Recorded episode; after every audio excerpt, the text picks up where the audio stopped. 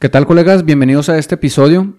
Estamos grabando este episodio en la semana en la que ustedes están escuchando el episodio 8 y me da mucho gusto compartirles que llegamos a las primeras mil reproducciones.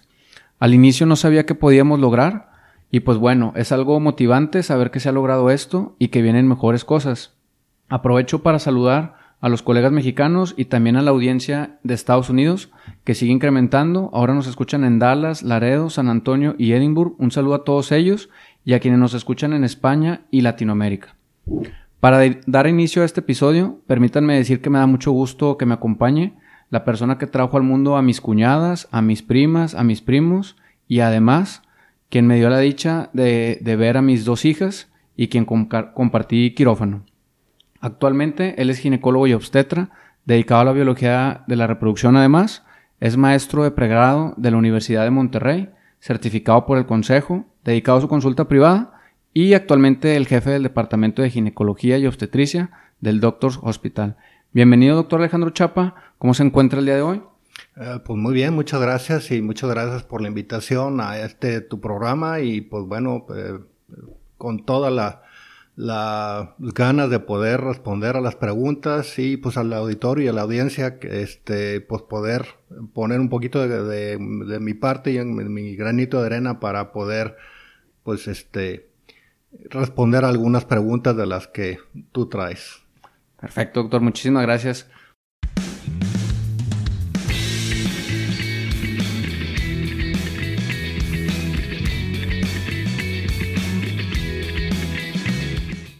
Pues empecemos con, con, la pregunta que todos se hacen cuando conocen a un doctor.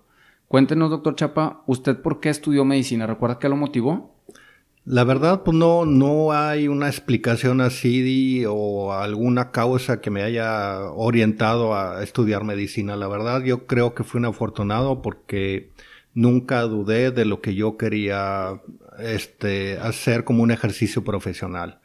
Uh, originalmente, bueno, yo puedo decirte que mi padre era un contador público, es contador público, perdón, y dedicado a la construcción, o sea que nada que ver con que yo tuve alguna influencia por algún familiar o algo. Mi papá fue hijo único, entonces te digo, pues fue algo como que lo traía ya innato, algo que, que no dudé en, ningún momento estudiar medicina. Perfecto. Y durante la carrera de medicina, ¿en qué momento decidió estudiar ginecología y obstetricia? Ah, fue durante los últimos años de lo que fue la carrera en la Facultad de Medicina, eh, obviamente durante el uh, ir cursando los diferentes años y que vas este, entrando a las partes, obviamente los primeros años de medicina son las áreas básicas, las anatomía, bioquímica, pero conforme ya vas entrando al cuarto año de medicina, empiezas a entrar a las áreas eh, clínicas, áreas quirúrgicas, y fue donde se me fue abriendo un poquito más el panorama de donde lo que yo quería hacer, y yo antes de, obviamente, presentar el examen, ya sabía que yo quería ser ginecólogo. ¿Desde aquel entonces se presentaba un examen como el ENARM de hoy? Sí, se le llamaba un examen nacional. Este, a partir del año 2001 se cambió a lo que es el ENARM, que es las siglas vienen de lo que es examen de, este, de nacional de aspirantes a residencias médicas y fue a partir del año 2001 que se le dominó. Sí, anteriormente era un examen nacional que básicamente pues era un examen también de oposición y que se presentaba a nivel nacional el mismo día y, y ahora sí pues dependiendo de los resultados y de las promedios, aunque a lo mejor era un poquito diferente porque sí la cantidad de uh, lo que llaman aspirantes a hacer una residencia comparada actualmente con la cantidad de doctores que hay, yo siento que eran, las oportunidades eran eh, mejores antes, ¿sí? ¿En qué sentido? Que aunque se han incrementado el número de plazas, este, no se compara con la cantidad de estudiantes de medicina que actualmente presentan y la cantidad de plazas que hay. Sí, claro, hoy en día, en este año, creo que superan los 45, 50 mil aspirantes y la cantidad de plazas son un poquito más de 8 mil, por lo que, pues, de cajón 40 mil no podrán aspirar a hacer una residencia al menos en este año. Pasando al internado y a su o a su servicio social, más bien dicho, ¿cómo fue su servicio social? ¿Qué le tocó hacer usted? A mí me tocó hacer mi servicio social en un pueblito que se llama Gualahuises, Nuevo León, que está a 10 kilómetros eh, antes de llegar a Linares. Ah, la verdad fue una experiencia eh, muy bonita porque en ese año nos tocó que hubo una campaña nacional de vacunación contra la polio y la DPT. Eh, en ese año pues nos tocó organizar, pues hacer todo el censo de todos los niños este, que estaban en edad de poder ser eh, vacunados. Este, se hizo el censo y se, vacunó prácticamente el 100% de la población que estamos hablando, que eran un poquito menos de mil niños. Este, y pues fue una experiencia muy bonita. Obviamente además de consultar y todo lo que uno tiene que hacer en los centros médicos. Pero fue una experiencia muy bonita Ah, no es fácil porque, pues bueno, de a fin de cuentas tienes que salir de tu casa, tienes que, dependes de un sueldo muy, ah, muy bajo y ah, prácticamente, pues bueno, pues este, eh, la, a fin de cuentas creo que la experiencia al final fue buena, fue muy buena. Sí, pues eso no, no ha cambiado mucho conforme pasan los años, siguen, siguen saliendo los estudiantes a, un pueblo en, en, una comunidad y a vivir ahí todo el tiempo un, año con un, con un ingreso muy bajo. Pero bueno, al terminar su servicio social, el siguiente paso es la residencia. ¿Cómo le fue, eh, en dónde hizo su residencia y cómo le fue en esos años? Bueno, yo, eh, yo tuve la fortuna de hacer mi residencia en el ah, hospital ah, que anteriormente se llamaba La Conchita, actualmente eh, pertenece a una organización ahí llamada Cristos Mugarza.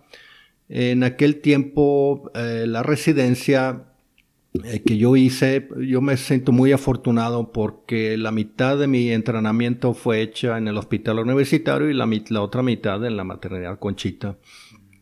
De hecho, en aquella ocasión había un convenio con la Universidad Autónoma de Nuevo León y de hecho el título que yo tengo de especialista es por parte de la Universidad Autónoma de Nuevo León. Actualmente la maternidad Conchita tiene un convenio con la Universidad de Monterrey y los egresados actualmente tienen un título por parte de la Universidad de Monterrey. Ah, fue una experiencia, como comento, bonita porque me tocó ver los dos extremos. Por un lado iba al hospital universitario donde iba pues, a hacer ah, trabajo con gente de escasos recursos y por el otro lado, cuando estaba en la maternidad Conchita, pues me tocaba pues atender gente de clase media, media baja, media alta, y pues eso es lo que me, me tocaba a mí hacer, ¿no? Y donde ah, me tocó conocer médicos, eh, eh, de hecho, una de tus preguntas que tienes más adelante tiene que ver con una de las personas que más me impactó en mi residencia como un profesor, y amistades también que hasta la fecha sigo trabajando con ellos en forma profesional este, y que los conocí yo siendo residente, ¿no? Ah, por parte, te digo que no fue a veces sencillo porque mis compañeros cuando yo rotaba por el hospital universitario sí tenía, este, me hacían sentir diferente, ¿no? Como que yo era, venía de la conchita y, no me hicieron fácil las cosas, ¿no? Pues sí, pero qué bueno poder, poder compartir dos, dos tipos de formaciones, creo yo que es algo, es algo bueno el, el, estar en los dos escenarios.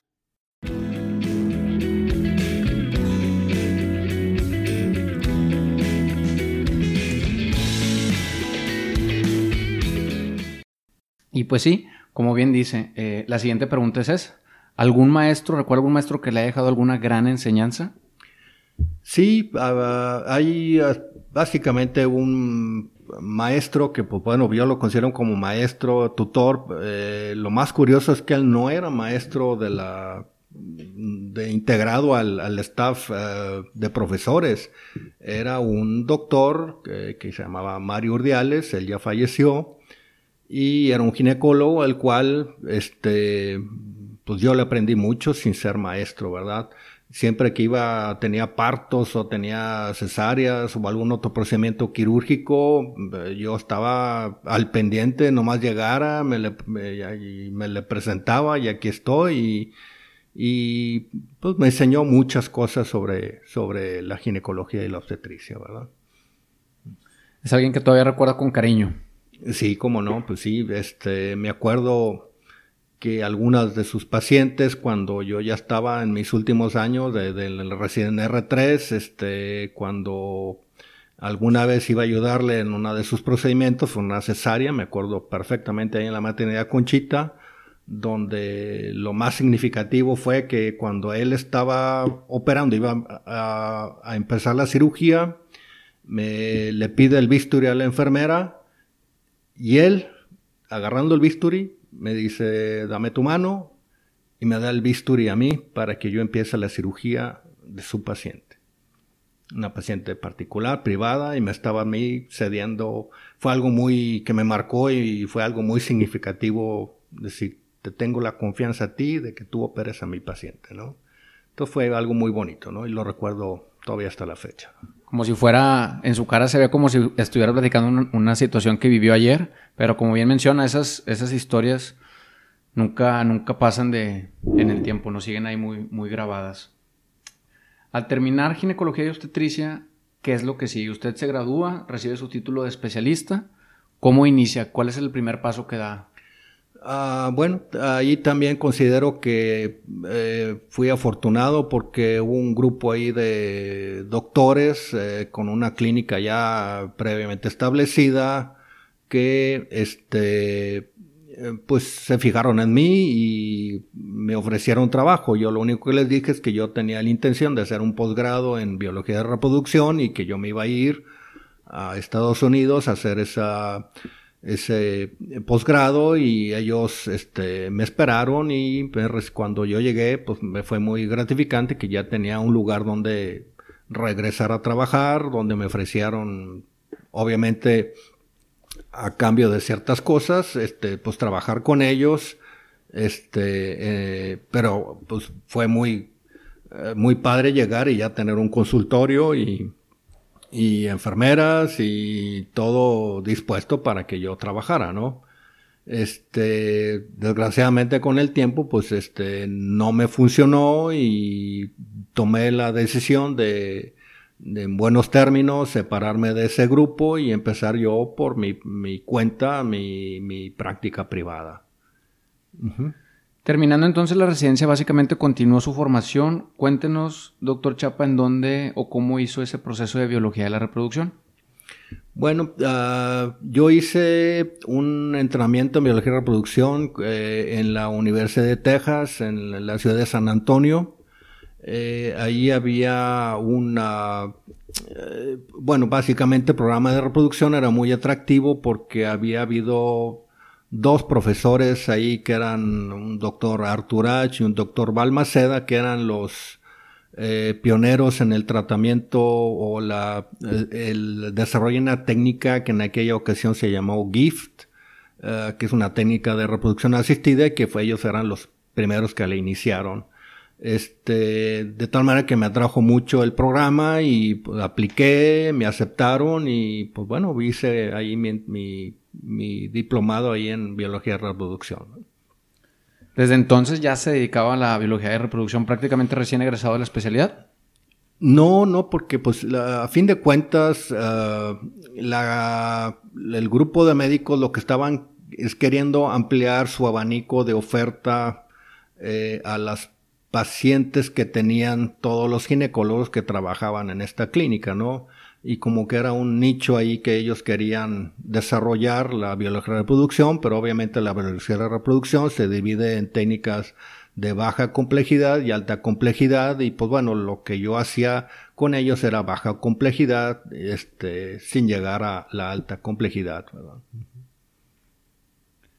Perfecto, y regresándonos un poquito en el tiempo, porque previo a la entrevista platicaba con algunos estudiantes de medicina que, que fueron alumnos de usted, me comentaron una anécdota, este, a ver si nos, nos amplió un poquito más la información, pero que, en algún momento de su vida estuvo como paramédico. Sí, bueno, pues dentro de lo que me preguntabas al inicio de la entrevista era precisamente, pues, qué fue lo que me hizo estudiar medicina. La verdad es que no lo sé, ¿no? O sea, simplemente me gustaba, me llamaba mucho la atención y tan es así que fui socorrista de la Cruz Roja por dos años, ¿verdad? Y entonces iba yo totalmente de forma gratuita, pero de voluntario, a estar eh, haciendo guardias ahí en la Cruz Roja mexicana. este, y pues salir en las ambulancias a levantar heridos, este, darles asistencia de primeros auxilios y, y llevarlos a los diferentes hospitales, ¿verdad? Donde, dependiendo de la circunstancia de cada caso, ¿verdad? ¿Eso fue antes de entrar a medicina o posterior a entrar a medicina o durante la carrera? Fue prácticamente siendo preparatoria, sí. Ya tenía esa curiosidad del cuerpo humano y las pues, Bueno, eh, es que bueno, pues tú sabes que las eh, preparatorias se dividían en el último año en las, eh, los ingenieros, los este, médicos, los que iban las paramédicos o psicología y este, psiquiatría, etcétera, los licenciados este, y los economistas, ¿verdad? Básicamente era como que muy, muy marcado, muy marcado las, las divisiones, ¿no?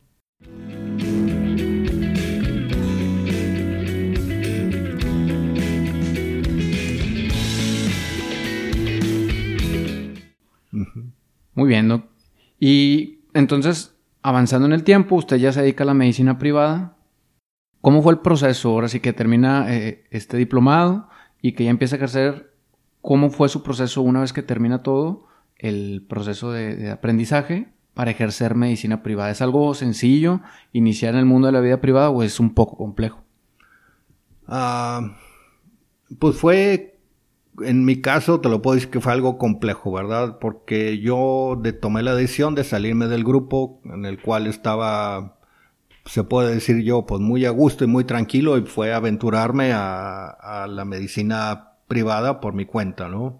Este, iniciar un consultorio, pues implica estar sentado al principio con muchas horas libres, pero a fin de cuentas, este, tienes que estar ahí, eh, esperando que lleguen pacientes y a veces desesperándote, ¿verdad? Porque pues obviamente los gastos para esa ocasión yo ya estaba casado, pues estaba pagando una renta, este, estaba buscando ya tener un, meterme un crédito hipotecario para una, casa.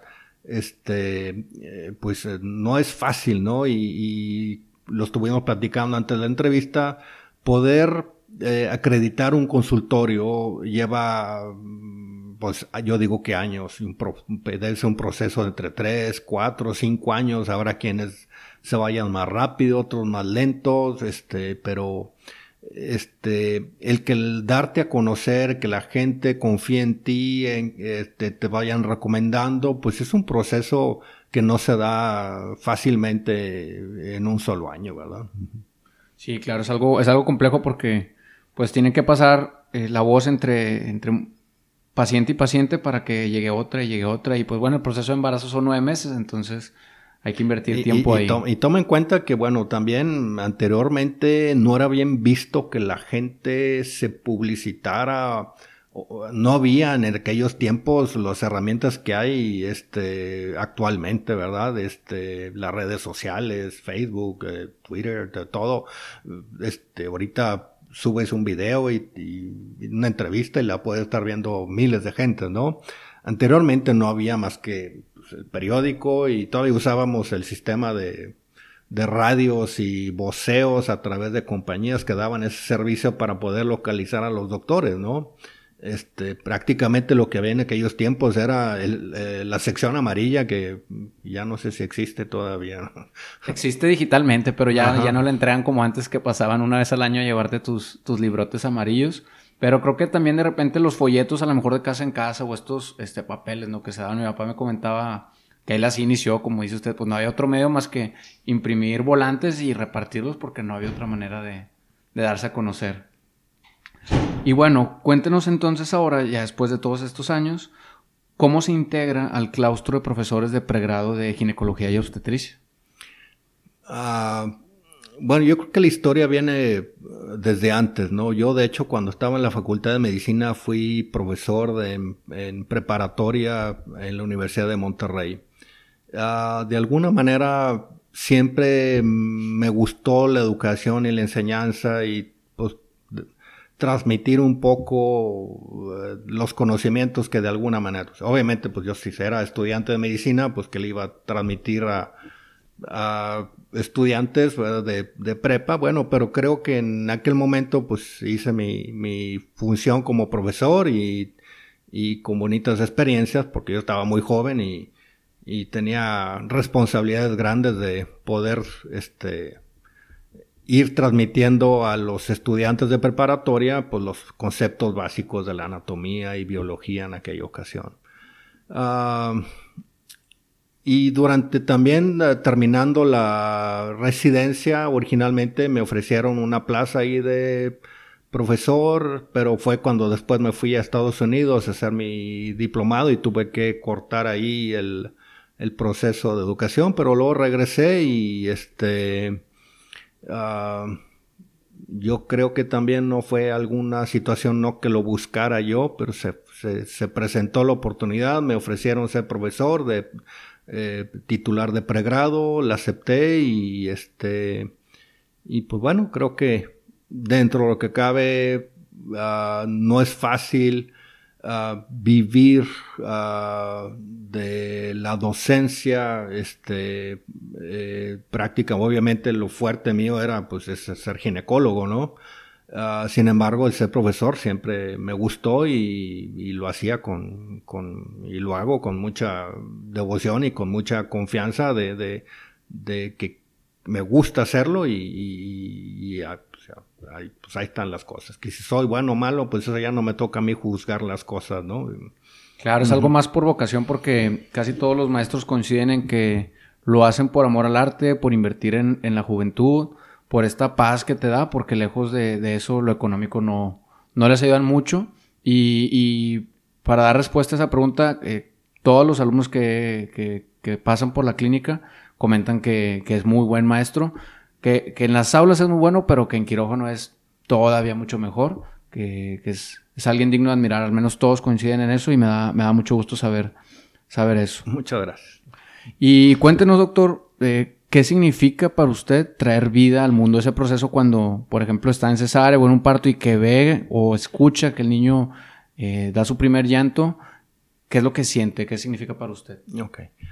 Ah, Quizá fue uno de los motivos en los cuales eh, me hizo y me facilitó a mí tomar la decisión de qué es lo que yo quería hacer en mi ejercicio profesional. Cuando yo rotaba en las áreas clínicas de estudiante, pues siempre me llamó la atención pues eh, traer eh, la vida, ¿sí? Yo no me imaginaba siendo, por ejemplo, un oncólogo, este, donde sé que muchos de mis pacientes, a pesar de lo que yo haga, se iban a morir o se van a morir. No me imaginaba estar eh, con un médico internista consultando y viendo, no sé, problemas de artritis, reumatismo, lo que sea, ¿no? Eh, me gustaba la vida y me llama la atención eso, ¿verdad? Y no no me arrepiento porque a pesar de que es muy desgastante eh, el estar desvelándote, atendiendo un embarazo, eh, con el estrés y la fatiga que esto implica, este, aún así es muy, muy gratificante, ¿verdad? De repente pues vas caminando por la calle o vas a un mall o a una tienda y te encuentras alguna de tus pacientes con los hijos, y, dice, y te dicen, mira, él fue el doctor que te trajo al mundo. Bueno, yo no los traje, ¿verdad? Digo, simplemente les ayudé, les facilité y, y, pues es muy bonito, ¿no? Porque pues, te encuentras eh, gente de diferentes lados y, y, es muy bonito que la gente te, te recuerde así, ¿no? Perfecto. Recuerda hasta este punto alguna historia con un paciente que lo haya marcado, no sé, a lo mejor de pronto un embarazo de trillizos o un embarazo a término después de mucho esfuerzo o alguna historia que, que, lo haya marcado por algún motivo? Bueno, historias puede, hay, hay varias, ¿verdad? Sí, pues hay historias de trillizos, hay este, historias de pacientes que pues de alguna manera se embarazan y pierden al bebé y se embarazaron después de, muchas dificultades por la misma cuestión de la biología y reproducción, que me toca ver parejas que tienen problemas para embarazarse y que se embarazan y lo pierden y la frustración que, que pues bueno, a fin de cuentas la frustración no es nada más y aunque no la vives igual que la paciente o la pareja, pues no quiere decir que no te afecte también como, como persona, como médico, ¿no? Este, por más frío que seas y por más que trates de separar estas cosas, pues también te afecta, ¿no? pero bueno, pues te marcan las cosas porque recientemente pues acabo de atender a una paciente que estaba en su cuarto embarazo, 44 años de edad, había perdido los primeros tres, traía un problema de una enfermedad ahí que había que medicarla durante el embarazo y y pues bueno, a fin de cuentas se embarazó, se le dio el medicamento y acaba hace unos 10 días de hacer un bebé y pues bueno, la satisfacción de que hiciste tu trabajo, primero que hiciste un diagnóstico, eh, diste un tratamiento y que se resuelvan bien las cosas, independientemente obviamente que pues es lo que hago y que me pagan por eso, pues bueno, es muy tiene un plus, ¿verdad?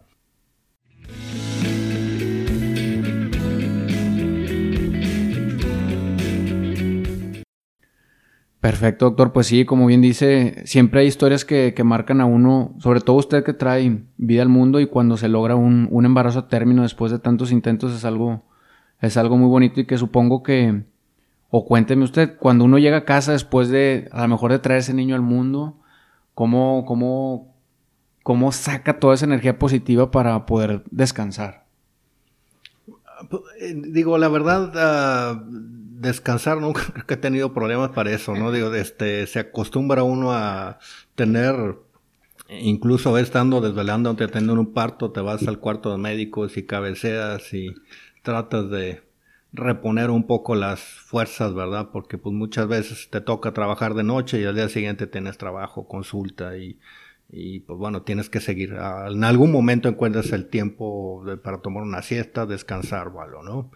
Uh, es, digo, volviendo a las situaciones, ejemplos hay muchos, digo, eh, hay historias, este, buenas, malas, pero bueno, a fin de cuentas, si yo quisiera transmitir algo, eh, es, es que los uh, futuros uh, médicos se preparen bien.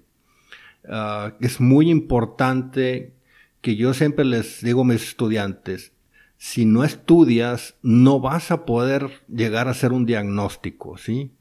Si no, si no aprendes, primero tienes que meter la información, como le digo, este, como si fuera el cerebro una computadora que le estás metiendo información, ¿verdad? Después de eso tienes que procesar, tienes que ir descartando los posibles eh, situaciones, enfermedades, posibles diagnósticos, porque si no sabes y no llegas a un diagnóstico, pues no vas a poder dar un tratamiento adecuado, ¿no? Que también para eso se requiere pues tener conocimientos, ¿verdad? Conocimientos que puedes dar a una paciente embarazada, que no debes de darle a una paciente embarazada, este, qué está contraindicado, cuál es la dosis, todo eso, pues bueno, pues obviamente hay que aprendérselo para poder hacer todo en, en, un buen funcionamiento y en un buen, eh, que todo se desarrolle bien para que llegue una, a un fin y una conclusión de que todo vaya bien. a veces, independientemente de que hagas todo bien, pues hay veces hay cosas que no las puedes, este, controlar, eh, controlar ¿verdad? Digo, pacientes con cáncer de mama, pacientes con cáncer de endometrio y este, pues a fin de cuentas, eh, eh, a lo mejor detectaste el problema, pero a lo mejor ya cuando vino la paciente ya iba tarde en ese proceso de poder tener una opción de posiblemente curarse, ¿no? Es la parte ah, quizá más triste de la, de la especialidad que es la ginecología con, con oncología. Y bueno, para, para cambiar un poquito el chip, eh, porque conocemos o al menos sé que, su hija decidió estudiar medicina. ¿Qué le pasaba por la mente cuando, cuando su hija decía, ¿sabes qué, papá? Quiero estudiar medicina. ¿Y qué siente cuando por fin ella recibe su título ya tal cual de médico? ¿Qué, qué, sentía usted, doctor? Bueno, pues eran unas situaciones este, de sentimientos encontrados, Daniel, porque eh, te puedo decir que al inicio, cuando nos dio la noticia de que porque ella originalmente había decidido estudiar otra cosa. Y el primer día de, presentarse ya en la facultad inscrita para una carrera, dice, no, siempre no, me voy a ir a medicina. Eh, al principio fue eh, pues un desconcierto y como pues bueno, a fin de cuentas, siendo una hija, mujer, y no es que yo sea este machista o mentalidades este, en ese sentido, ¿Será que por lo que todo lo que pasamos, Daniel, en cuanto a el proceso de educación del médico, una carrera larga, eh, que después tienes que ir a un servicio social, que después tienes que aplicar para una especialidad, pues ese toma mucho tiempo y hay mucho sacrificio durante la carrera, ¿no? Digo, sacrificios en los cuales pues hay fiestas, hay bodas, hay reuniones, y tú tienes un examen el día siguiente y tú tienes que decir, no puedo ir, tengo que estudiar, este, porque mañana tengo examen, ¿verdad? Y, así es, ¿no? Eh, estás de guardia y tienes bodas, tienes fiestas, pues tengo la responsabilidad que estoy de guardia y estoy en el hospital y no me puedo salir. O sea, implica muchos sacrificios que quizá a veces las gentes que no están relacionadas con el ámbito médico no lo entienden no entienden porque te dicen, ¿cómo es posible que un médico esté despierto toda la noche y al día siguiente tenga que trabajar? Bueno, pues es que así es. Y el entrenamiento, eh, este, así es, ¿no? Ah, y antes, yo te puedo decir que me, toda mi residencia fueron guardias AB, los tres años, ahorita ya son cuatro años de residencia, pero ya está prohibido que hacer guardias AB. Este, y para el que no sepa que son guardias AB, pues guardias AB es un día estar en el hospital, este, y al día siguiente salir, pero la salida no es a las 8 de la mañana, tú te tenías que quedar al día siguiente hasta las 3 de la tarde, 4 de la tarde, hasta que ya entregabas todo y te ibas a tu casa a descansar y estudiar, ¿verdad? Pero al día siguiente volver a estar de guardia a las, empezar el turno desde las 7 de la mañana, ¿verdad? ¿Qué siente, doctor, cuando termina su hija la ah, carrera? ok, sí, perdóname. No se preocupe. Este, bueno, a fin de cuentas, eh, muy, sentí un gran orgullo porque mi hija como estudiante, obviamente, pues fue rotando por diferentes hospitales donde fue topándose con compañeros, este, ginecólogos y de otras especialidades donde me felicitaban porque pues mi hija muy aplicada y muy dedicada y muy correcta y pues bueno, es obviamente, eso es propio de ella, ¿no? Eso no es mío, ¿no? Como, pero es mucho orgullo sentir que pues bueno, pues ella siempre estás preocupado con que se desempeñe bien, se desenvuelva bien y a fin de cuentas terminó bien. Ah, después, pues bueno, se truncó ahí la situación por el dichoso examen del ENAR, ¿verdad?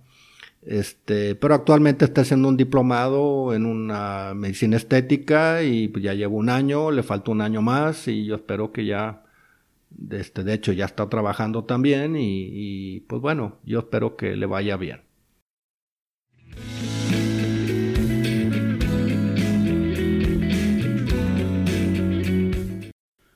Muy bien. Y en, en, este, en este tema, eh, ¿Cómo va el presente de la medicina y lo que viene? Eh, el ENAR, la especialidad, cuéntenos un poquito más de este tema.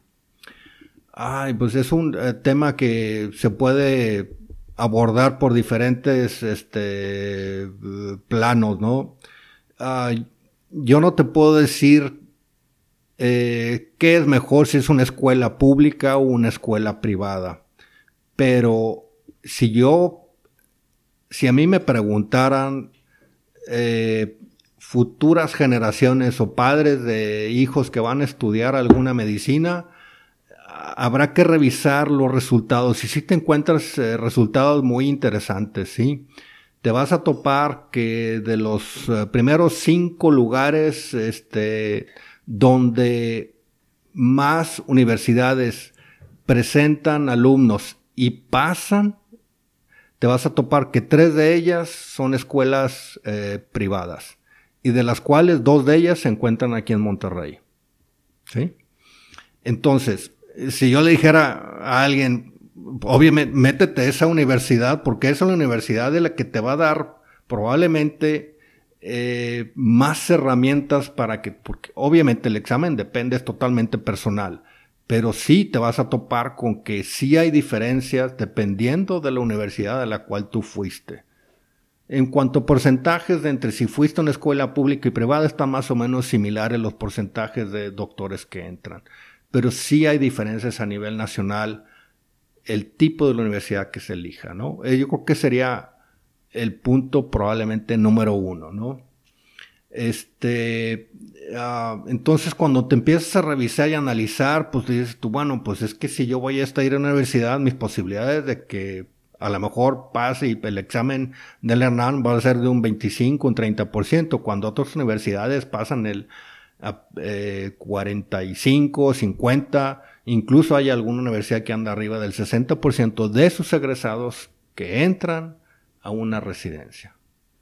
Y bueno, pasando a un tema que, es más personal que me gustaría hacer, que es qué siente o, cuál es su, percepción. Les comentaba al inicio que usted trajo a, mi cuñada al mundo y el año pasado justo mi cuñada se alivió de, su hijo. Un saludo para Caro, Andrés y Andresito. Pero ¿qué siente ese momento en el que usted atendió a, a la mamá y después de cierta cantidad de años ahora atiende a su hija y trae pues al nieto, ¿verdad? De la persona que atendió como, me comentaba durante la especialidad, supongo que debe de, sentir algo cuando ve a, quien trajo al mundo, o ayudó, como bien decía, a traer al mundo y ahora la ve trayendo ahora a ella un, chiquitillo. ¿Qué es lo que siente en este cambio generacional? Ah, es, bueno, me hace una pregunta muy difícil de contestar. Yo creo que este, obviamente es eh, muy gratificante, muy bonito porque yo creo que como todo, como que sientes que tu trabajo de alguna manera lo hiciste bien porque ellos te están recomendando, a este, obviamente a su familiar, ¿verdad? Y eso ah, no es algo, es algo que se gana, ¿no? Eh, la confianza, el respeto, eh, el el que hagas eh, un trabajo profesional, todo eso cuenta, ¿no? Porque no, no es algo que se da en forma gratuita o, que naciste con ello o algo, ¿no? La gente te va a recomendar si hiciste bien las cosas, si resolviste sus problemas, si los atendiste bien, este, con, en forma profesional, respetuosa, etcétera. Entonces, este, es algo que, que, que hay que hacer y es el trabajo eh, de cada quien, ¿no? Cada quien debe cuidar su trabajo porque a fin de cuentas, pues es el que va a hablar por ti, ¿verdad? La gente te va a recomendar, pues si, imagínate, pues si hiciste las cosas mal, salen las cosas mal, ¿tú crees que te van a recomendar? Pues claro que no, ¿verdad?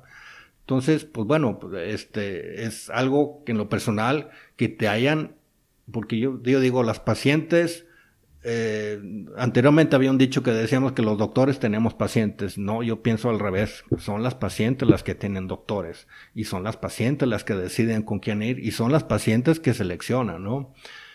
También yo creo que, por otro lado, digo, uno con el tiempo, pues va a ir cada vez teniendo más edad y va a ser muy difícil que futuras generaciones te sigan viendo, ¿no?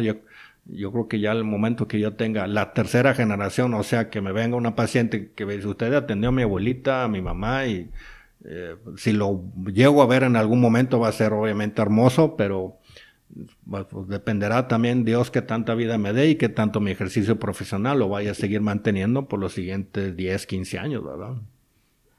¿Ha considerado que llegue en algún punto a, a retirarse? ¿Lo ha pensado? Todavía lo ve muy lejos. No, lo veo muy lejos. Yo creo que de alguna manera nunca me voy a retirar porque pues, he pensado futuro que si voy a estar, probablemente a lo mejor ya las habilidades, eh, no te estoy diciendo ya como una persona ya de la tercera edad, cuando yo tenga 70, 75 años, yo creo a lo mejor no estaría en las mejores facultades para estar atendiendo a las 5 de la mañana a un bebé, ¿verdad? A lo mejor te vas a apoyar con algún socio o algo, ¿no?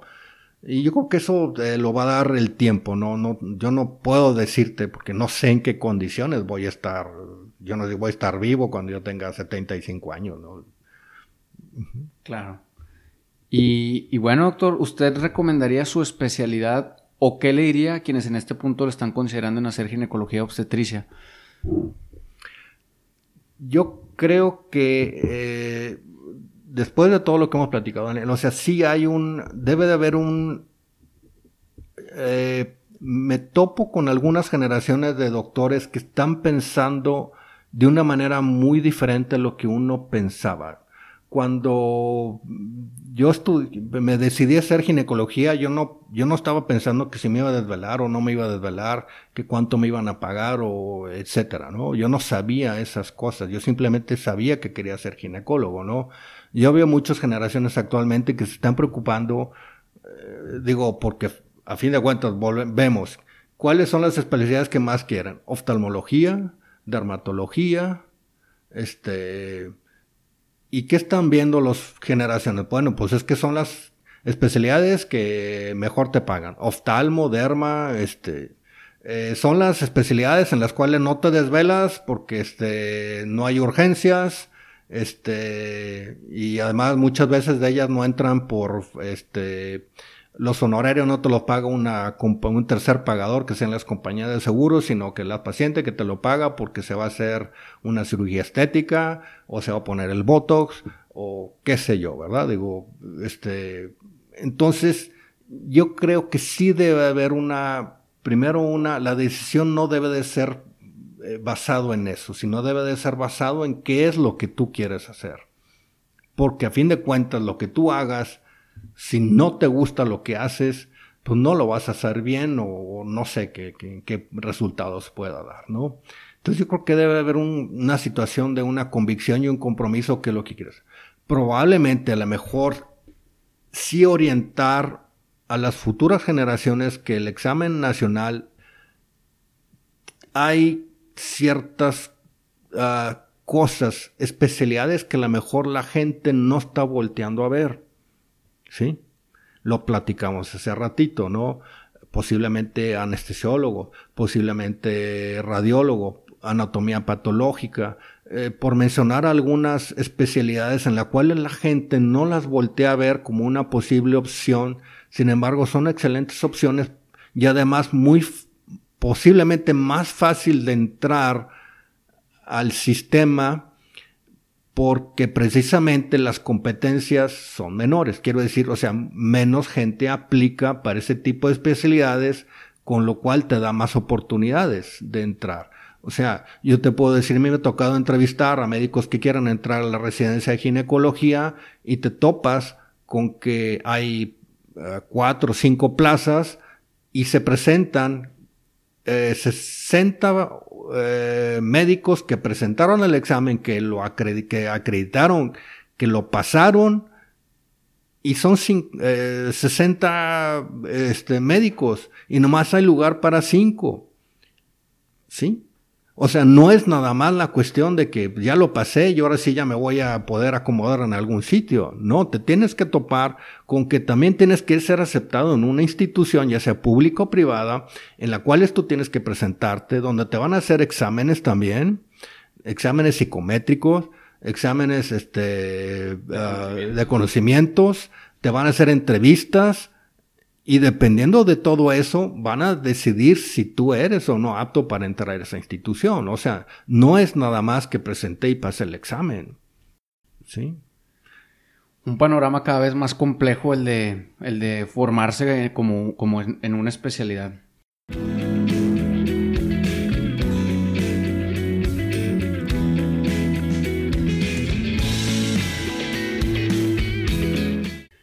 Y casi para terminar, Platicábamos que actualmente es el jefe del departamento de, ginecología y obstetricia del Doctors Hospital. Cuéntenos cuántos años tiene, cómo fue llegar a ese puesto y qué retos representa tener esa responsabilidad.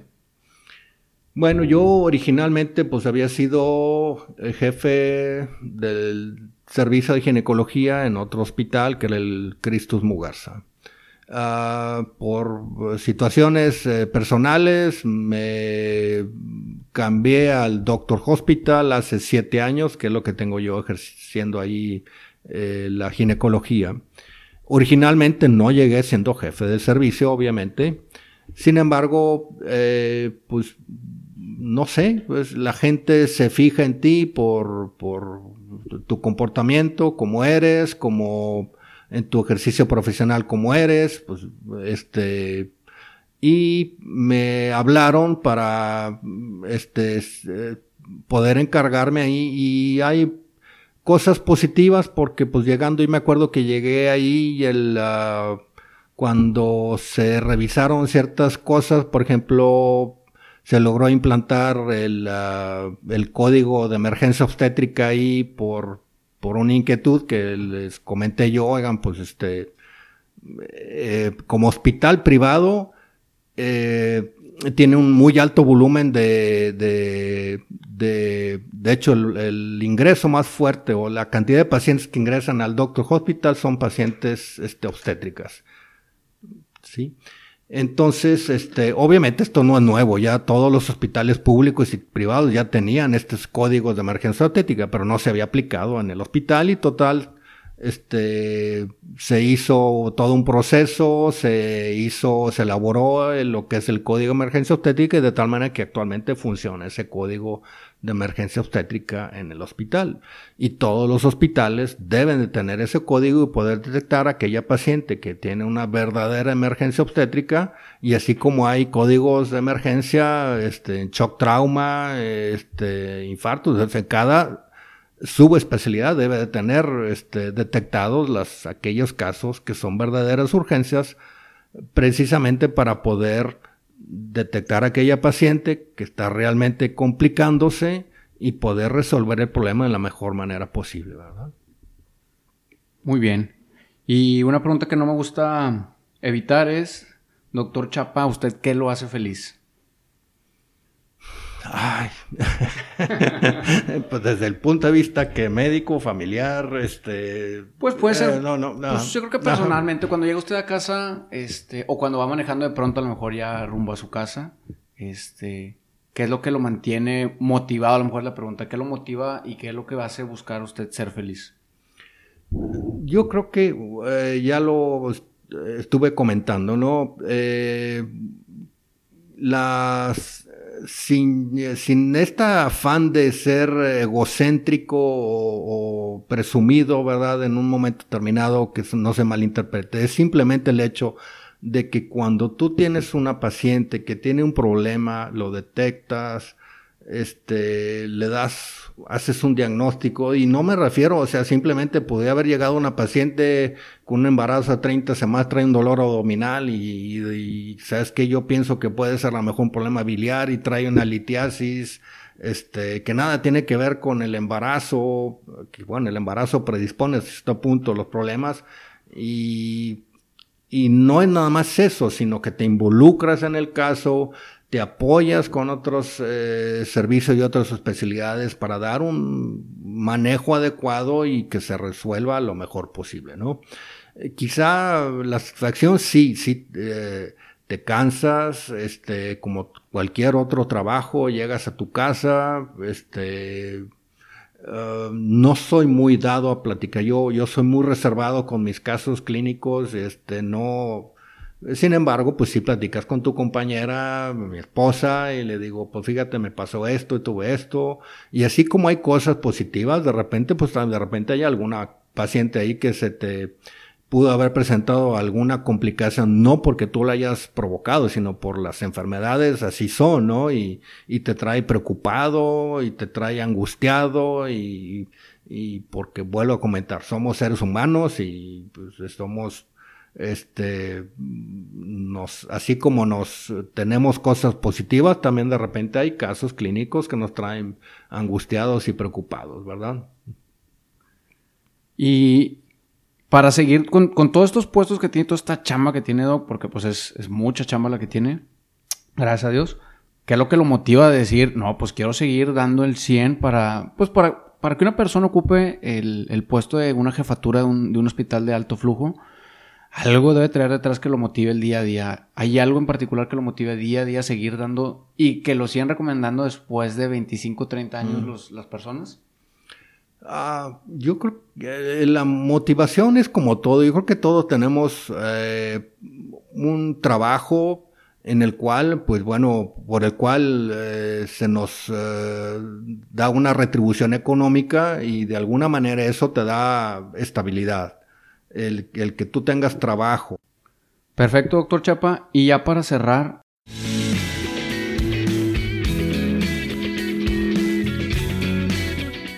la entrevista, ¿Qué es lo que se lleva después de escuchar básicamente nuevo toda su trayectoria desde que estudió medicina hasta el día de hoy?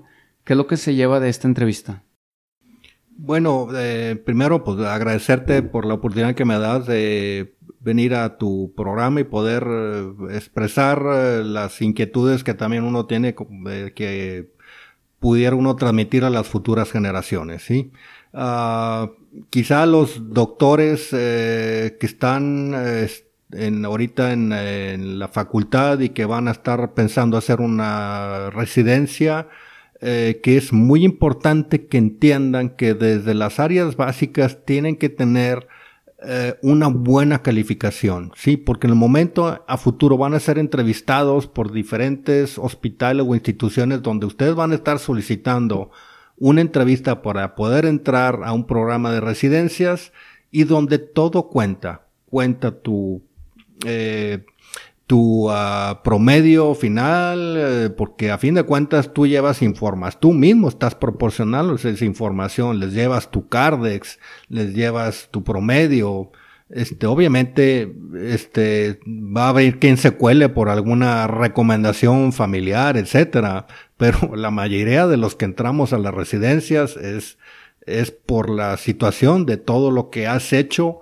a través de toda la, la, la facultad, de el examen, cómo te vaya, también al tipo de residencia que aplicaste para que puedas entrar al sistema, ¿verdad?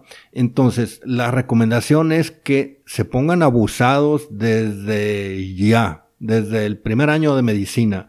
No es suficiente pasar la materia, hay que pasarla de preferencia en primera oportunidad, de preferencia que sea con una buena calificación, porque todo cuenta a futuro. Y pues bueno, doctor, antes de despedirnos, me da mucho gusto compartir este episodio con usted, ya que como comentábamos al inicio, usted fue quien, quien asistió a mi esposa para poder traer mis dos niñas al mundo y es una, una situación muy especial, como bien comentaba, el, encontrarnos con ustedes pues caminando por las calles o en algún lugar y, y volver a ver y decirle a las chiquillas, mira el él fue quien ayudó a traerte a este mundo. Es algo, pues algo muy bonito, es una especialidad digna de admirar.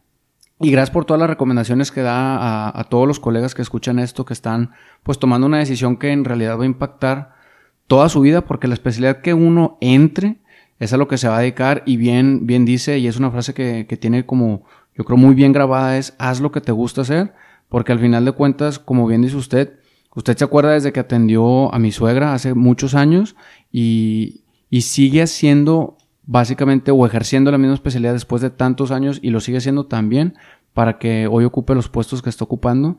Entonces creo yo que esa es lo que transmite, que la clave de la vida es hacer lo que te gusta hacer para poder seguir motivado. Y agradezco a todas las personas que nos escuchan hasta que llegaron hasta este, este momento y así como les agradecería que también compartieran el capítulo para que más personas se pudieran beneficiar de esta información. Lo pueden escuchar tanto en Spotify como en Apple Podcast o en Google Podcast sin ningún costo. Y, pues bueno, compartan este episodio. Estamos en, en, Instagram y en Facebook como en Entre Colegas MX. Hasta aquí, muchas gracias y a seguir viviendo nuestra misión. ¿Algo más que quisiera compartir con nuestra audiencia para terminar? Sí, pues bueno, hace ratito me comentabas tú qué haces tú para mantenerte, ¿verdad? Bueno, pues la verdad, mi recomendación también es que nunca dejen de preparar, independientemente que ya seas un profesionista, que ya tienes muchos años estar ejerciendo eh, tu especialidad, realmente nunca debes de detenerte. Las cosas en la medicina cambian dramáticamente. Por poner un ejemplo, en mis tiempos, cuando yo era residente, la preeclampsia equivaldría a que si se sube la presión sistólica más de 30 milímetros de mercurio y la presión diastólica se sube más de 15, eso era preeclampsia. Actualmente los conceptos han cambiado completamente y son totalmente diferentes. La medicina, los conceptos cambian. Eh, anteriormente tener uh, una cifra de glicemia de 120 era normal. Actualmente ya estamos en cifras de 100 y quieren todavía bajarla a 95 considerarte que hay un prediabético. Eh, hipertensos es lo mismo. Entonces, la medicina está cambiando constantemente. Entonces, no puedes detenerte, tienes que seguir estudiando, tienes que seguir preparándote, no porque ya eh, tienes 20, 30 años ejerciendo. Entonces, es otra recomendación que yo doy de que nunca dejes, hagan diplomados, hagan este una serie de entrenamientos. Eh, en mi época la laparoscopía estaba apenas naciendo en mi residencia y pues tuve yo que llevar cursos para hacer la paroscopía y, y, es eso, ¿no? Hay que nunca se detengan porque futuras generaciones vienen abajo, mucho más entrenadas, más capacitadas, yo considero mejores y que pues obviamente hacen que los médicos que ya tenemos ciertos años trabajando, pues nos tengamos que seguir poniendo al día, ¿verdad? Perfecto, doctor. Pues muchísimas gracias por sus recomendaciones. Con esto cerramos el episodio. Nos vemos la próxima semana. Muchas gracias a todos nuestros colegas.